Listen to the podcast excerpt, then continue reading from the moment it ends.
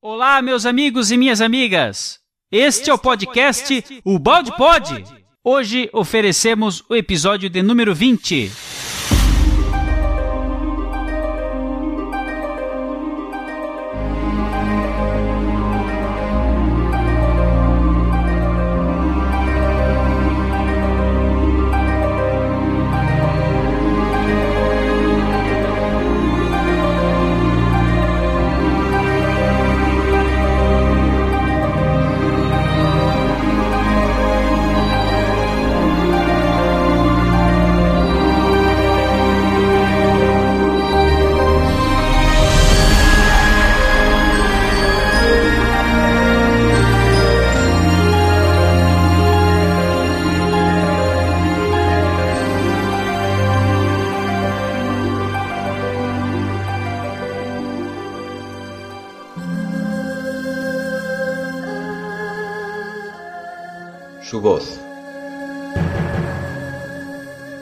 Esta síntesis orgánica de la ciencia, habla Jesús en toda su substancia, desde la más recóndita estancia de las leyes maravillosas de la existencia. Su voz es la divina concordancia, con el Evangelio en luz, verdad y esencia. En este instante de amarga decadencia, de la civilización de angustia y ansia. Alma humana, que duermes en la albumina, despierta las claridades de la doctrina de este Evangelio regenerador. Te habla el Maestro desde su trono de astros, oye su voz, camina, sigue sus pasos y escucha la gran síntesis del amor. Augusto de los Ángeles.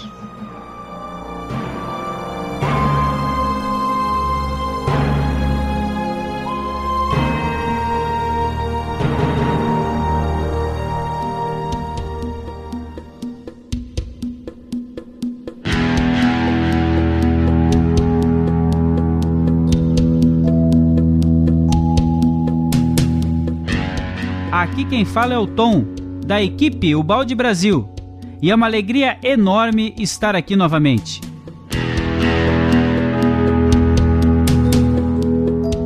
Estamos aqui mais uma vez para o estudo de um importante capítulo da obra Lei de Deus, e para isso eu convidei o meu querido amigo Márcio Araújo, lá de Acreúna, Goiás. Márcio, como vão as coisas por aí, meu querido? Olá, Tom, meu querido. Graças a Deus, aqui no coração do Brasil, tá uma maravilha. Feliz mais uma vez de podermos participar desse estudo do capítulo 20. E eu vou chamar meu querido amigo, o Neto de Taperoá, lá na Paraíba. Seja bem-vindo, Neto.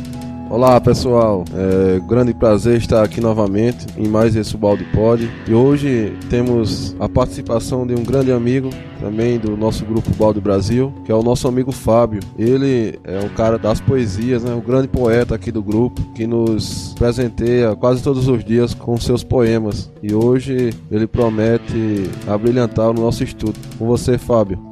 É um prazer estar aqui com vocês. Há muito tempo saudoso, com vontade de estar presente, participando desse encontro fraterno, amigo. E de fato, as palavras do Neto não são tão merecidas de minha parte. Estamos aqui apenas aprendendo também e devemos isso à espiritualidade, certamente. Estamos aqui no Rio de Janeiro, junto aí com o Rafa, né, também. Mas eu quero chamar o nosso amigo meu querido amigo, irmão, camarada Guilherme de Barros, lá de Belo Horizonte, Minas Gerais. Ô Fábio, obrigado, obrigado a todos aí pela oportunidade de participar de mais esse estudo. Fábio de fato é um poeta, todo dia me presenteou num momento importante, nós tivemos um bate-papo bacana pelo WhatsApp, né, Fábio? Foi muito legal isso. E é isso aí, pessoal. Vamos para outro episódio, mas eu não poderia deixar de chamar aí o amigo Rafael, lá de Niterói, no Rio. E aí, Rafa, como é que estão os preparativos aí para o próximo congresso, 21º Congresso Pietro Baldi? Olá, pessoal.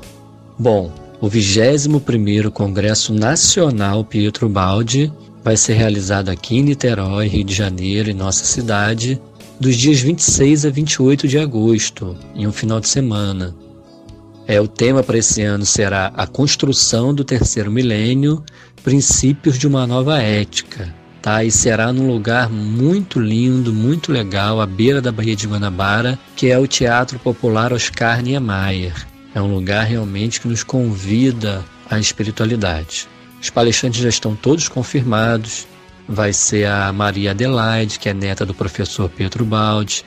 Vai ser o Júlio Damasceno, Afonso Chagas, o Jorge Damas, o Gilson Freire, o Maurício Crispim e o Rony Ribeiro.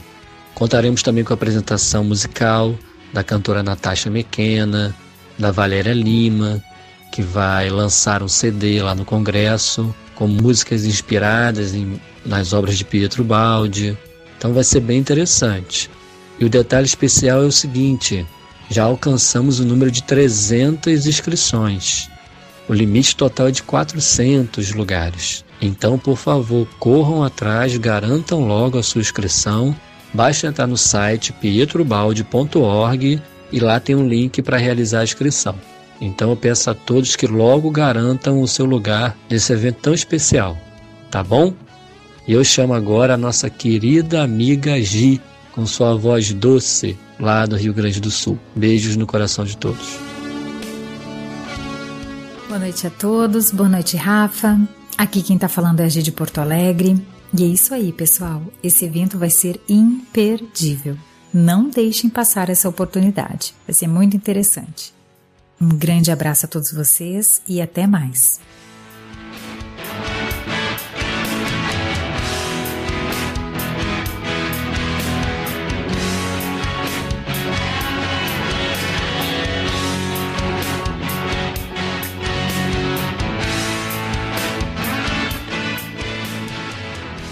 Este é mais um podcast do Portal Pensar. E hoje faremos o estudo do capítulo número 20, intitulado A Justiça da Lei, da obra A Lei de Deus, do professor Pietro Baldi.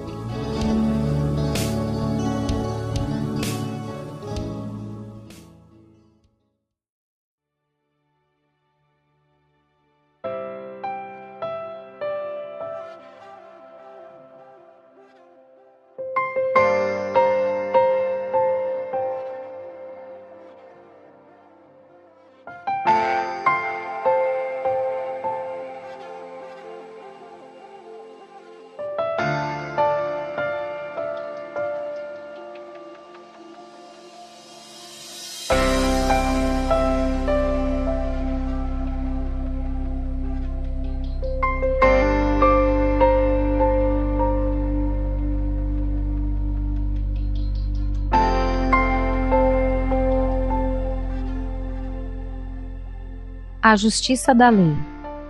Contra o método de ataque e defesa do mundo, só o da não resistência, o do Evangelho, resolve. Nosso ofensor, instrumento da justiça da lei.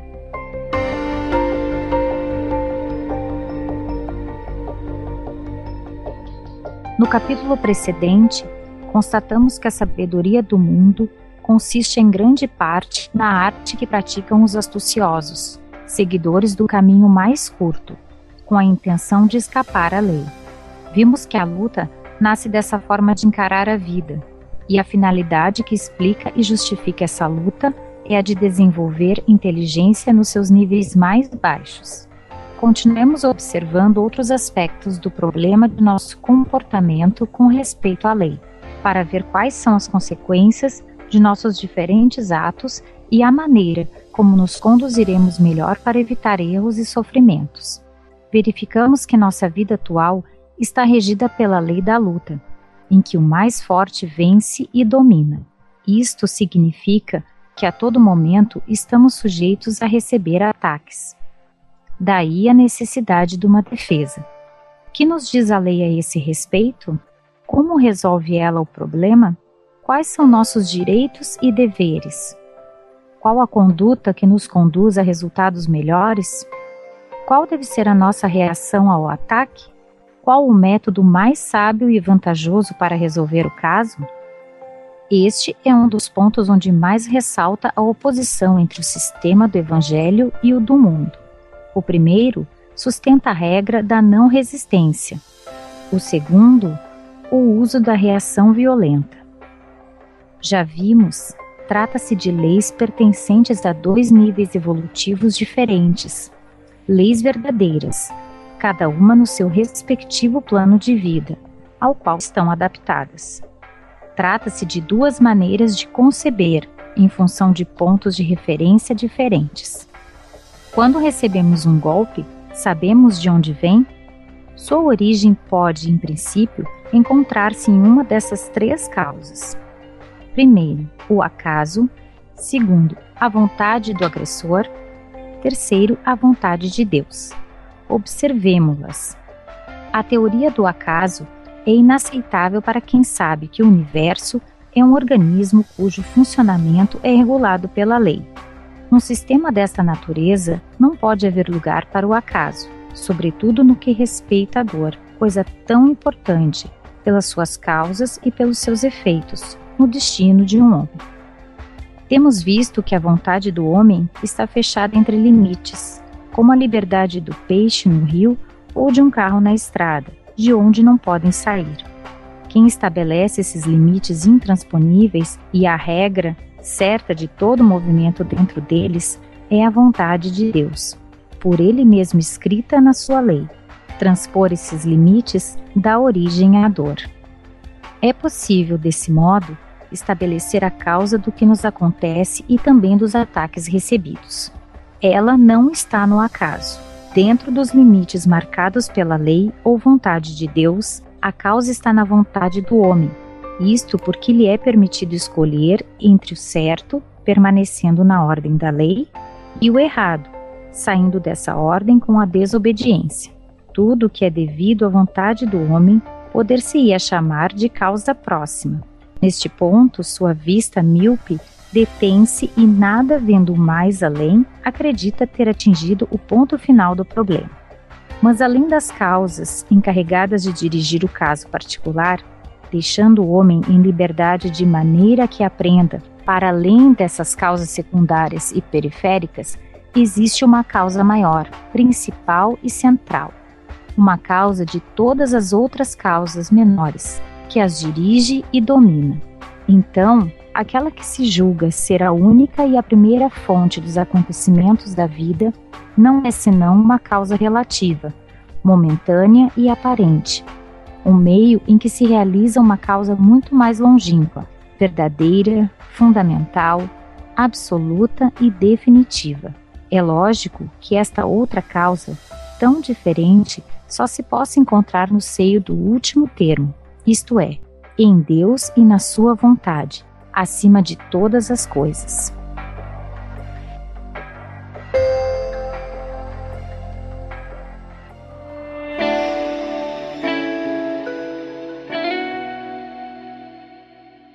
Muito bem, pessoal. Ressalto que nesta parte o professor Ubaldi deixa bem claro que para ele a teoria do acaso é inaceitável. Ele faz uma profunda contextualização, nos provando por que é que o acaso não existe. Por mais que muitas vezes nós insistimos nesse evento, mas o acaso ele não existe, tá ok? Guilherme, o que, que tu acha dessa parte?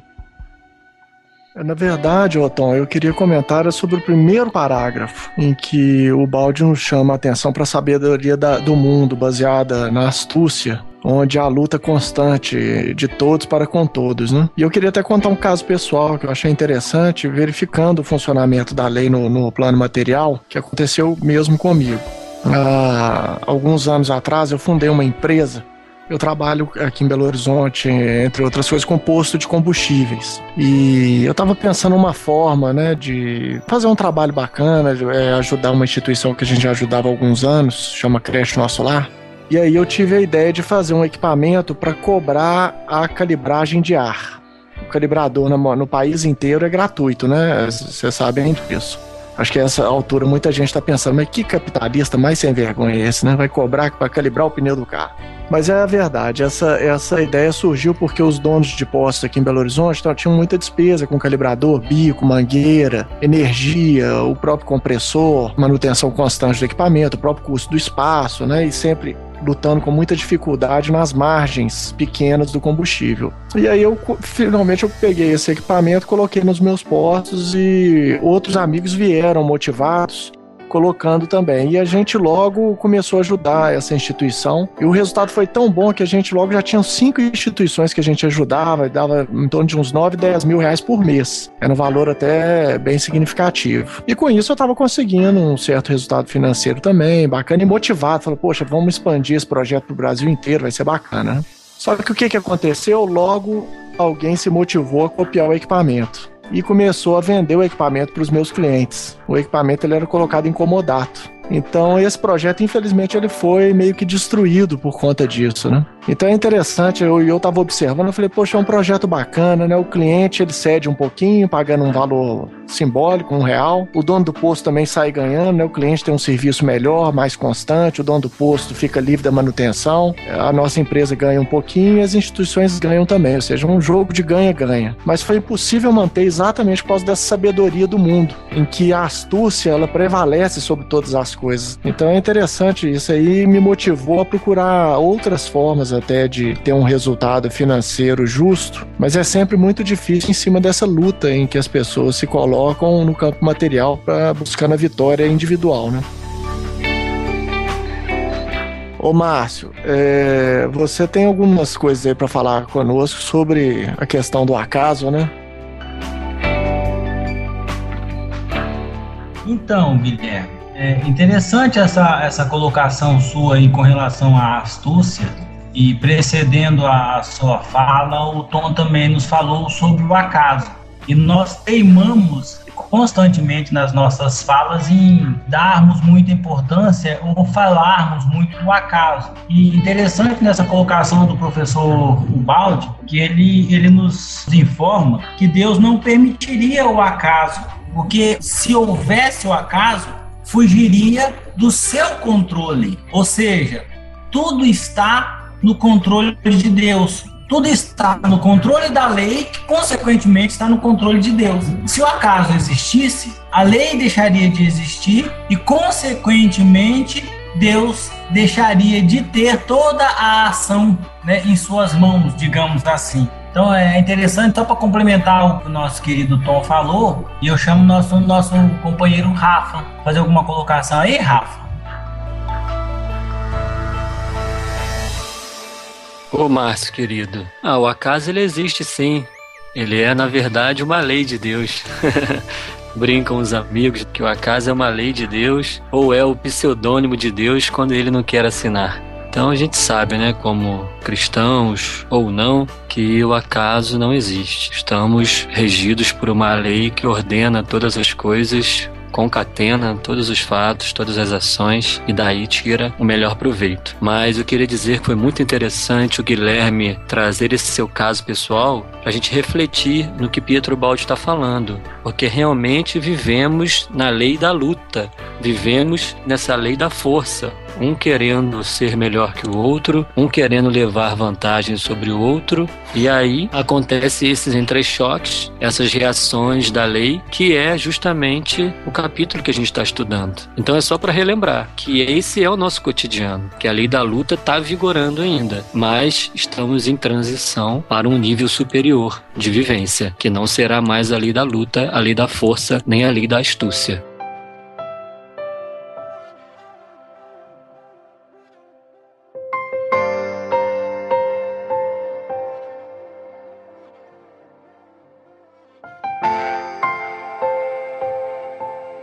Acontece que essa causa maior abrange e coordena todas as causas menores movidas pelo homem, inclusive sua liberdade de oscilação entre verdade e erro, bem e mal, etc., que tem de obedecer, e estão sujeitas àquela causa maior, que é a justiça de Deus. Desse modo, o homem está livre para agir certa ou erradamente. Porém, além disso, sua liberdade não alcança pois atua a outra causa que é a lei, isto é, a justiça de Deus com as suas fatais reações contra a desobediência.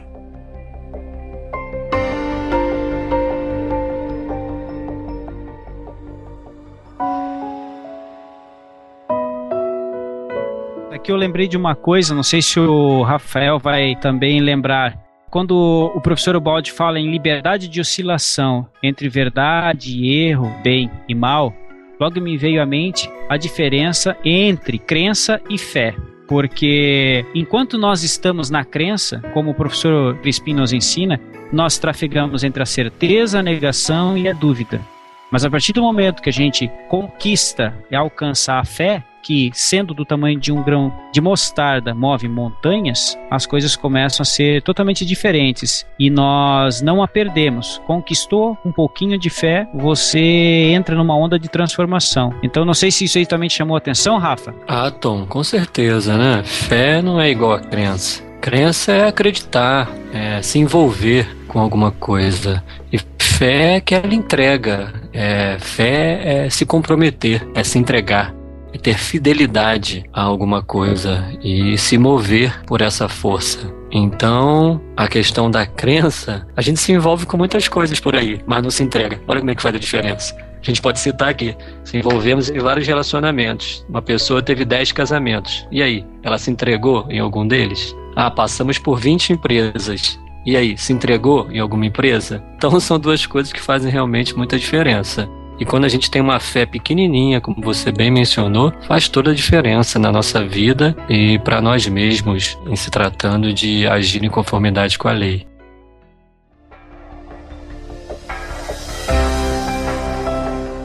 Não há dúvida. O ataque que nos golpeia é movimentado por um ser, chamado por isso nosso inimigo. Mas ele é só a causa próxima e é contra esta que, em nossa miopia, começamos a lutar.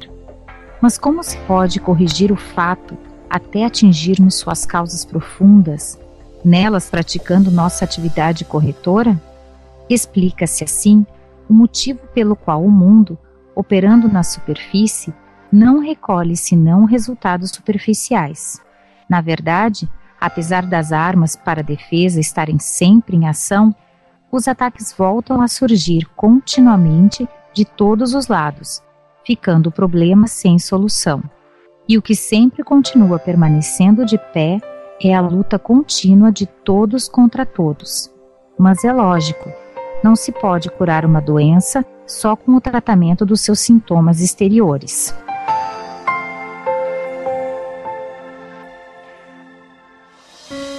Nós percebemos a partir desse momento um crescente no que diz respeito que o professor vai nos mostrar o que seria uma atitude de substância. Vou até perguntar para o Fábio o que está achando desse contexto todo, porque o professor ele vai cada vez mais deixar muito claro para nós, Fábio, que quando nós identificamos um dito inimigo é por conta da nossa miopia e é por conta disso que o mundo ele opera em atividades de superfície e colhendo com isso resultados superficiais que não vão dar a solução definitiva dos nossos problemas. O que, que você achou disso aí tudo, Fábio? Olha, Tom, isso me remete à importância que até Allan Kardec fala sobre tornar as pessoas, primeiro, espiritualistas, acreditarem que há algo além da matéria, do corpo porque aí ela vai poder fazer uma busca interior e sair dessa superfície. Ela se aprofundar realmente em si, buscando aquela solução que seria de fato. Porque de fato nós acabamos tratando muito o efeito e não a causa. E aí a gente também vai compreender a importância de fazer com que o mal se encerre em nós que nós não sejamos propagadores, que a gente não retribua aquele mal que veio com outro mal e assim a gente se continuar se comprometendo com a lei. A importância, né, então, da caridade, do perdão acima de tudo, para que ele se encerre em nós. Porque, como a gente vai ver nesse capítulo, é a própria lei de Deus que traz para nós a necessidade de passarmos por essas experiências mas com o fim útil de não ficar na superfície, nos levar ao fundo para que possamos compreender quem de fato nós somos, espíritos, filhos de Deus.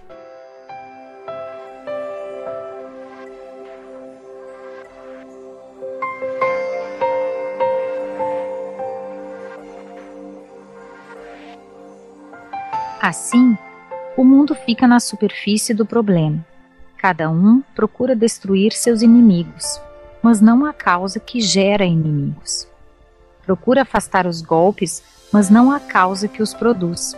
Para que o problema seja resolvido, eliminando em definitivo os efeitos, logicamente é necessário que seja removida não somente a causa próxima deles, mas também sua causa primeira, de que tudo deriva. Porém, o mundo dos homens práticos, que ficam apegados à realidade, prefere cuidar das causas próximas, porque estas são consideradas positivas, tocam-se com as mãos, enquanto se desconhecem as causas primeiras, julgadas teóricas, fora da realidade, não percebidas pelos sentidos.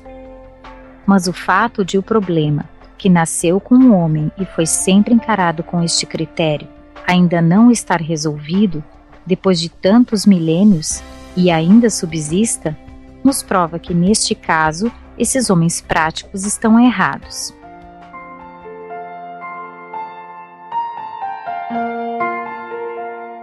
Eu não poderia deixar de perguntar agora para o Guilherme. O mundo dos homens práticos ele está cada vez mais é, abalado por tudo que a nossa física quântica vem descobrindo aí, não é verdade, Gui? O que, que você acha? Ô, Tom, é isso mesmo. Sabe que esse foi um dos primeiros temas do, do Pode Saber, quando nós começamos lá no Portal Saber, era, era exatamente esse, uma citação, eu não vou lembrar agora o nome do livro, mas fala é, exatamente que o materialismo estava fadado a deixar de existir por falta de matéria, né? Mas não é só em relação à parte material, não. As questões práticas da economia, por exemplo. Em todo o campo, o homem prático atual encontra desafios praticamente insuperáveis a introdução do amor, o estudo sobre os prejuízos que o egoísmo traz em todos os níveis para a família, para a sociedade, para a política. Então, o, o, homem pragmático da revolução industrial ele está sofrendo bastante com o seu próprio isolamento, com a sua tendência a tratar o mundo de maneira tão objetiva, levando em consideração apenas aquilo que se vê, né? Então a gente tem desafios grandes em todas as áreas aí, na área da família, da educação, da economia essas questões espirituais têm que ser introduzidas. Né? Ô Fábio, você concorda com isso, cara? Que, como é que você vê essa, essa questão? Olha só, Guilherme, a gente não tem como discordar. E vindo da própria ciência, já que as outras pessoas elas acabam se baseando muito nesta ciência humana para poderem confirmarem seus conceitos, e é interessante porque, se a gente reparar, o balde fala sobre uma apegado à realidade. Vamos parar e pensar que realidade é essa? Nós que nos consideramos espiritualistas, né? somos espíritas também, sabemos que essa realidade que nós aqui estamos envolvidos é uma realidade passageira, não é a realidade. É uma realidade que só essa profundidade do ser vai levar a gente a compreender, né? E é conhecendo Deus, nos aproximando dele, que a gente vai de fato conhecer essa realidade. E essa física quântica na mecânica quântica, alguns até já usam ela no sentido de cogitar que essa realidade aqui realmente pode não ser real.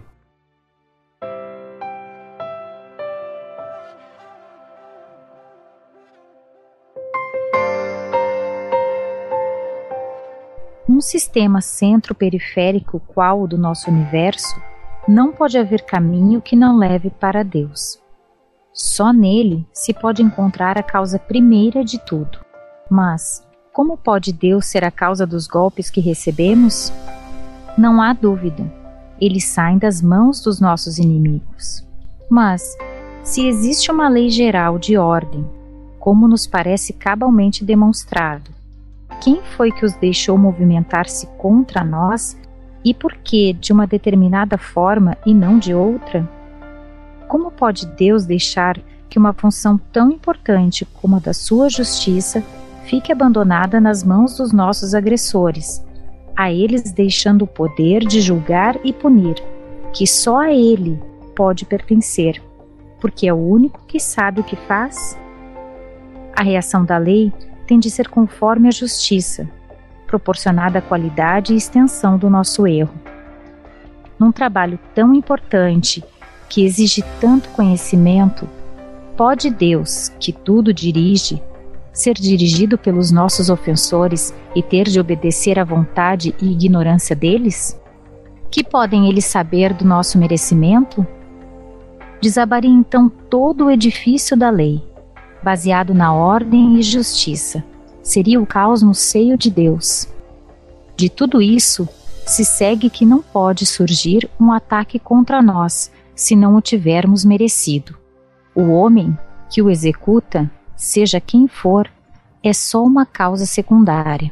Qualquer indivíduo funcionando como instrumento pode isso realizar quando, pelas qualidades que possui, se encontra nas condições apropriadas. Então, aparecerá em nossa vida um ofensor. Se isto não for possível de um modo, acontecerá de outro. Quaisquer que sejam nossos poderes humanos, ninguém poderá paralisar o funcionamento da lei no seu ponto fundamental, a justiça de Deus.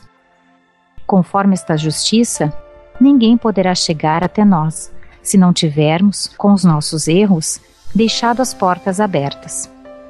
Ficaremos, assim, à mercê de todos os atacantes, quaisquer que eles sejam, se tivermos merecido a reação da lei que os fez seus instrumentos.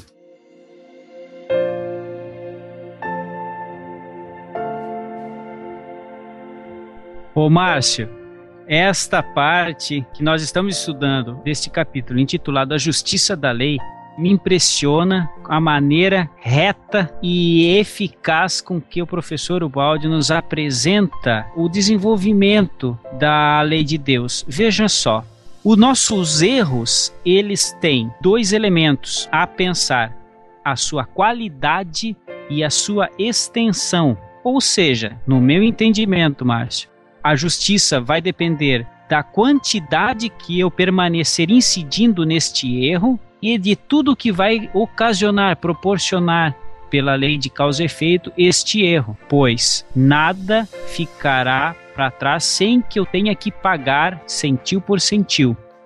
O que, que você acha desta parte aí, meu querido amigo Márcio? Perfeita a sua colocação. Interessante a gente analisar. Só dar uma voltadinha aqui um pouco antes na leitura anterior, o professor nos afirma que cada um procura destruir seus inimigos, mas não a causa que gera seus inimigos. É interessante estar pensando nessa causa, essa causa mesmo que fez com que nós obtivéssemos ou tivéssemos essa queda, né? O afastamento do ser amoroso de Deus, que foi o orgulho. E aí nós começamos, continuamos nessa luta diária, nessas perseguições, nesse desembanhar da espada e esquecemos que somos formadores de opinião. E dependendo da extensão do qual o mal em que nós permanecemos, nós podemos muitas das vezes não atingir os nossos amigos diretamente, os nossos irmãos, no intuito de maltratá-los, no intuito de feri-los, mas nós induzimos esses irmãos a ferirem. Ou seja, formamos opiniões, formamos legiões, formamos seguidores. Consequentemente, essa extensão, que é ampla, mais cedo ou mais tarde retornará para nós, que foi o foco essencial de tudo isso. Então, nós temos que começar a analisar o que o professor nos fala nesses instantes e temos que lembrar a própria orientação do mestre, quando ele Diante do acontecido, ele vira-se ao nosso Simão Pedro, né, ao, ao Pedro novamente, e afirma diretamente: Pedro, embainha tua espada, pois todos os que empunham a espada, pela espada morrerão. Naquele instante, Pedro começa a ter uma lição do divino amigo. E hoje ele retorna nos trazendo o que é a lição aprendida de como nos mudarmos e compreendendo que nós podemos formar legiões, nós podemos formar, mas hoje nós devemos mudar os nossos pensamentos. Nós devemos mudar através do exemplo para o bem, para o campo do bem, para o campo da não violência, ou seja, do embanhar a nossa espada. Volta contigo, Rafa. O que, que você acha, irmãozinho? Eu acho que nós atingimos agora um dos pontos mais importantes desse capítulo. O Tom falou muito bem aí, levantou a bola para o debate da qualidade, a extensão dos nossos erros e sabemos também que o remédio ele é adequado ao doente. tanto a dose como a substância. Então a gente sabe da lei de ação e reação, que no campo moral, além do campo físico, como definiu Newton, terceira lei de Newton, a qualquer ação se opõe uma ação igual, né? Mais ou menos assim que Newton disse, e no campo moral a mesma coisa. Toda ação nossa haverá uma reação na mesma proporção. Então a gente começa a formar uma nova expectativa, um novo conceito sobre o ofensor, sobre o inimigo, sobre aquele que vem ao nosso encontro e age de maneira malvada em cima de nós. Em sendo isso, então, o retorno da lei. Aí eu lembro agora de uma frase de Joana de Ângeles, que ela diz assim: O verdadeiro mal não é o que a gente recebe, mas o que a gente comete. Ou seja, a gente agiu de forma anti-lei. Então a gente vai receber uma ação e Deus utilizará de um instrumento, de alguém que esteja na condição de ofensor. Então, consegue de uma forma perfeita concatenar tudo isso para que eu, recebendo a ofensa, aprenda com o erro. E aquele que está na fase ainda de experimentar, de errar, cometa esse atentado. E as coisas vão se resolvendo. Essa obra explica muito bem isso, esse capítulo explica isso de maneira clara e dá muito pano para manga, mas pelo menos esclarece muito que a gente só recebe aquilo que a gente realmente merece.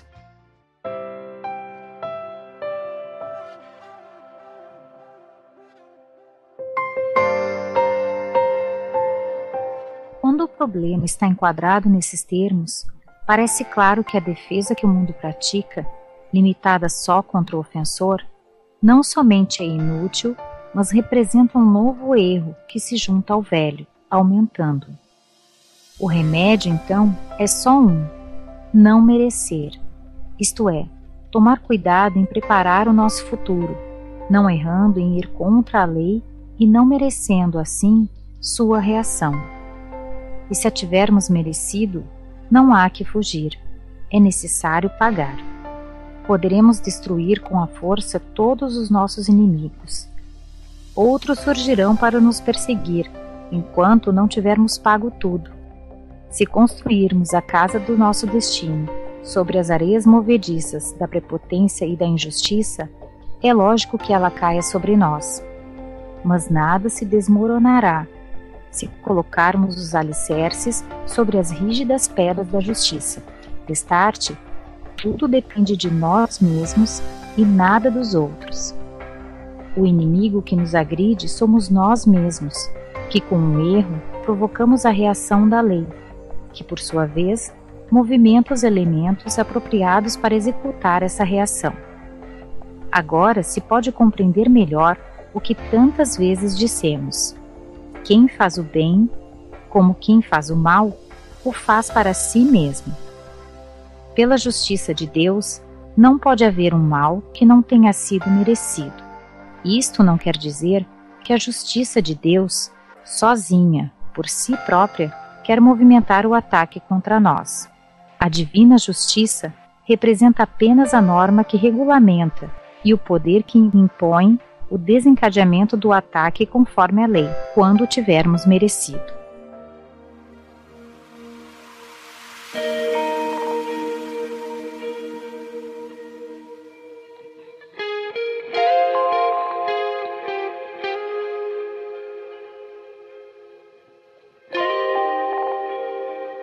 Bem, amigos, deixa eu perguntar uma coisa aqui pro Guilherme. Nesse parágrafo, Guilherme, fica para mim muito evidente a matemática da lei. Veja só, Gui, repare só.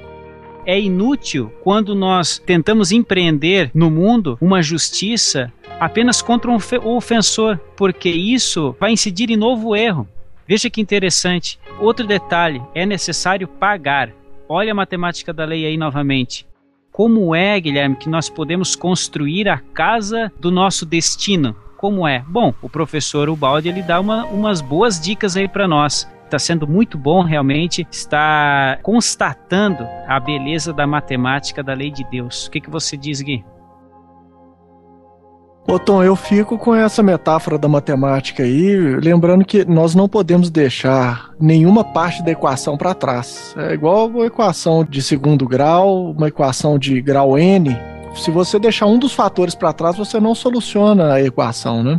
E nesse caso, ofensores e ofendidos, eles fazem parte de uma mesma equação e ela pode ser ampliada quase que ao infinito. E o Bert Hellinger já falava, já descobriu isso no trabalho dele de constelações familiares, que ninguém pode ser excluído do campo, porque o campo é de amor. Todas as partes devem ser incluídas, né? Então isso aí só vem mostrar a seriedade do trabalho de Ubaldi e a correlação dele com a doutrina espírita também, né? Lembrando aí do capítulo A Justiça das Aflições, Causas das Aflições, que está no Evangelho segundo o Espiritismo, que já explica muito bem isso. E aliás, é bom ressaltar, isso é dúvida básica de muitas pessoas que não, não entendem e não compreendem a reencarnação, relacionado à é, justiça de Deus, como o fato da reencarnação é uma comprovação da justiça e da misericórdia divina. Maravilha, Guilherme, muito bom. Realmente, como é que eu vou equacionar esta conta? A reencarnação é um instituto mais que necessário. É, mas olha que importante que o Balde fala aqui, porque a gente vive isso todo dia. É quando ele diz, como você mesmo narrou uma citação dele, que é inútil a gente reagir contra o ofensor. Na verdade, é um novo erro a gente aumenta a nossa carga de débito, não completa a equação, quando a gente reage contra o ofensor. Ou seja, como Jesus disse lá em Mateus 5, quando a gente resiste ao mal. Não resistais ao mal, não resistais ao ofensor, porque a gente está recebendo o que é merecido. Então, se eu revido, como é o sistema do mundo, como o mundo pede, que é reagir à altura, que é não levar desaforo para casa, é tudo isso, é cultural isso que nos pede desde pequeno, infelizmente, até nossos papais e mamães nos criaram assim, para não levar ofensa para casa. Então a gente, na verdade, a gente amplia o nosso débito ao invés de pelo método da não resistência, de não revidar ao mal, quitar e completar a equação, como bem disse Guilherme, né? Não deixar um N para trás. Isso é dia a dia, é utilitário, é prático que a gente tem que ter aquele método, passar a utilizar em nossa vida o método da não resistência. Aceita e caminha, faz diferente, cresce, evolui, sempre para cima.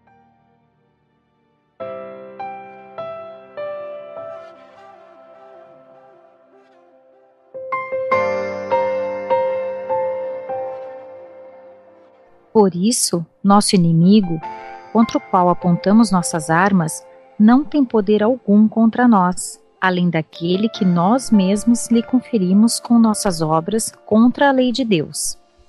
Se nós destruirmos com a força esse inimigo, crescerá a nossa dívida perante a justiça da lei, e com isso concederemos a um número maior de inimigos poderes maiores contra nós.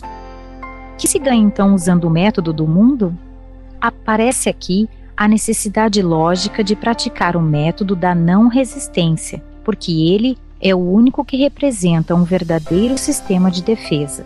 Paralisar o inimigo não paralisa o ataque, mas piora nossa posição, porque o verdadeiro inimigo não é aquele que vemos. Trata-se de uma ilusão dos nossos sentidos, ilusão que cabe à inteligência desfazer.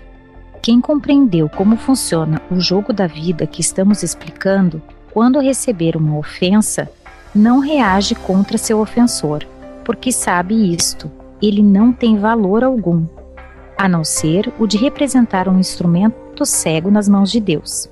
Por isso, não merece nem ódio nem vingança.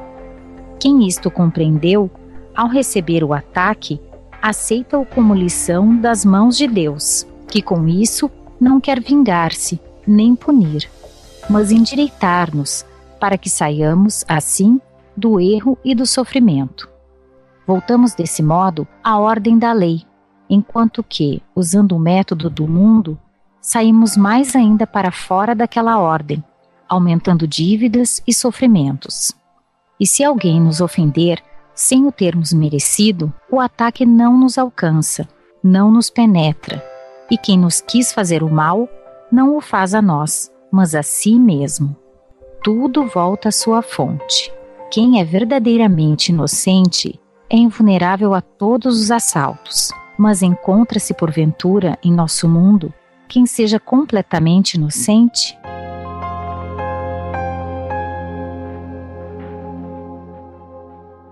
Ô Fábio, só rapidinho, deixa eu te perguntar uma coisa. Já que você faz parte do nosso estudo aí da codificação, né? Estamos aí na série Kardec também. Não te fez lembrar alguma coisa aí nessa última parte, quando o professor Ubaldi termina com esta pergunta: Encontra-se porventura em nosso mundo quem seja completamente inocente? E nós, né, Fábio, estamos encontrando grandes respostas no livro dos Espíritos. Kardec ele dá a resposta aí para quem quiser procurar pesquisar sobre esse tema, não é verdade, Fábio? O que, que você acha? Certamente, Tom.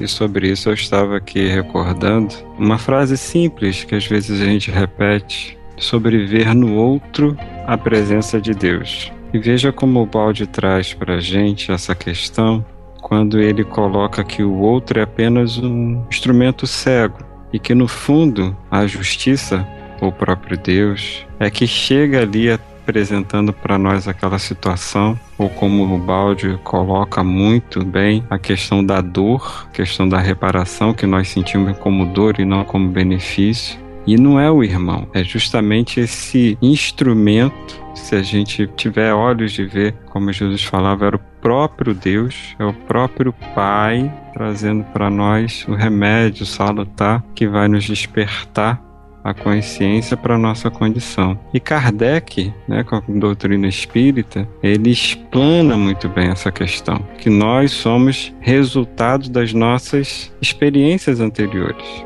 Somos nós mesmos os causadores dessas dores e sofrimentos, e nós encontramos ali na codificação também instruções para poder a gente vivenciar bem essas circunstâncias. Por mais que muitas vezes a gente esteja frágil fraco e a gente é levado sim à questão da oração, da aproximação dos nossos benfeitores e amigos para vivenciar bem e não se comprometer mais ainda com a lei.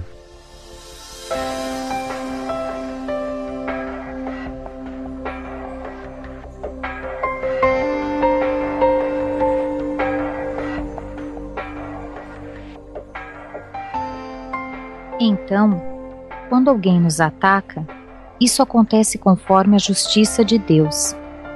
Nossas contas são com Deus e não com nosso inimigo. Se ele nos faz mal, ele terá também suas contas com Deus e terá de pagá-las. Mas isso não nos pertence. Surgirão para ele outros inimigos e ataques, para que sempre se cumpra, em relação a todos, a justiça de Deus. Quem pratica o mal, só por isso, qualquer que ele seja, apesar de funcionar como instrumento de Deus para corrigir seu irmão e se ter aproveitado da fraqueza deste, que deixou as suas portas abertas, fazendo-lhe o mal, abre por sua vez suas próprias portas, pelas quais outros inimigos estão sempre prontos a entrar. Assim, também os maus são utilizados por Deus como instrumentos da sua justiça. São utilizados por Deus para gerar o sofrimento, cuja tarefa é a de purificar os bons. A conclusão é que ninguém pode receber ofensa que não tenha sido merecida.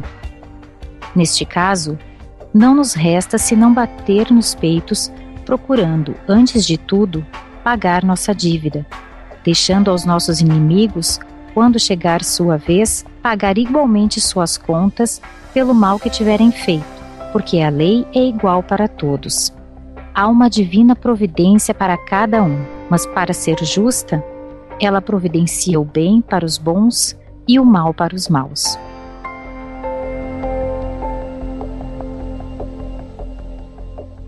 Ah, eu queria dizer é, a todos os meus irmãos e a mim mesmo: aproveita, agradece, faz bom uso da ofensa que a gente recebe, da calúnia, da injúria, da difamação, da falta de paciência, da falta de compreensão, de uma série de coisas que aparentemente fazem contra nós. Mas isso vem lapidar o nosso espírito, o nosso ser. Isso faz com que a gente evolua, com que a gente cresça. Então a gente deve aproveitar e não se queixar, absorver, rever a nossa conduta e caminhar para frente. É muito melhor, sem dúvida, estar na condição de ofendido do que na condição de ofensor. Mas se a gente se rebelar contra o mal que a gente recebe, e na verdade esse mal está agindo para o bem, a gente agrava a nossa dificuldade. Então eu não estou fazendo aqui apologia para que a gente saia por aí procurando a dor, o mal, ser ofendido, de forma alguma. Mas que quando a gente receber, que a gente aproveite, que a gente leia nesse mal, nessa ofensa, o que a vida está querendo de nós. Porque, como diz Maurício Crispim, no problema vem a solução. Então que a gente receba de graças a Deus e sublime as nossas negatividades em positividades. Esse aqui é o brado que eu deixo para todos os nossos irmãos, que a gente aproveite as ofensas e etc. Queridos amigos ouvintes, e com esse comentário final do Rafael, nós vamos aqui nos despedindo. Esse capítulo 20 realmente foi de grande aprendizado. Chegamos muito próximo aqui já da nossa reta final e já estamos correndo atrás aí para que depois do nosso 24º capítulo nós possamos fazer um especial aí muito bacana com um irmão aí que já vem estudando as obras de Pietro Baldi em longa data. Então estamos aí correndo atrás em breve teremos novidades. Não perca o nosso próximo estudo, o capítulo 21, Evangelho e Mundo, será muito interessante e dará continuidade aí a essa parte da, da justiça divina. Muito obrigado pela companhia de vocês e sempre com Deus.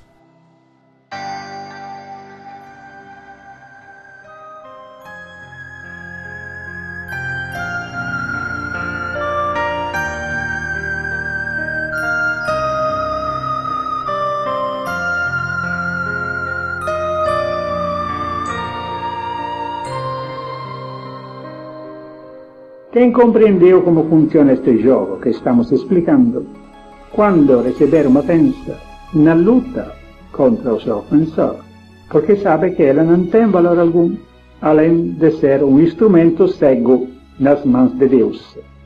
Por isso não merece nem ódio nem vingança.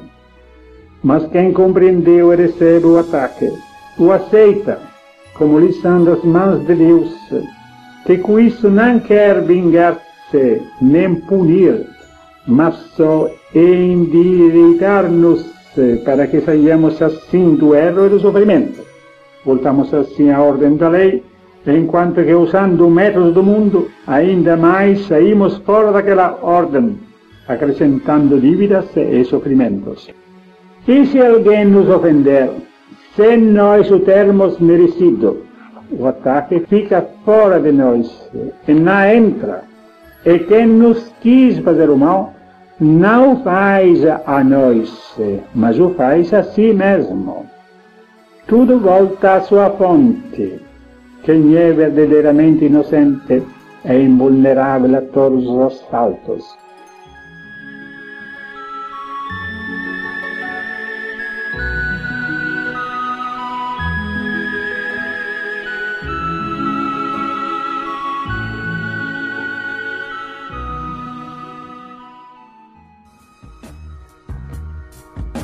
Agora vamos aos nossos recados.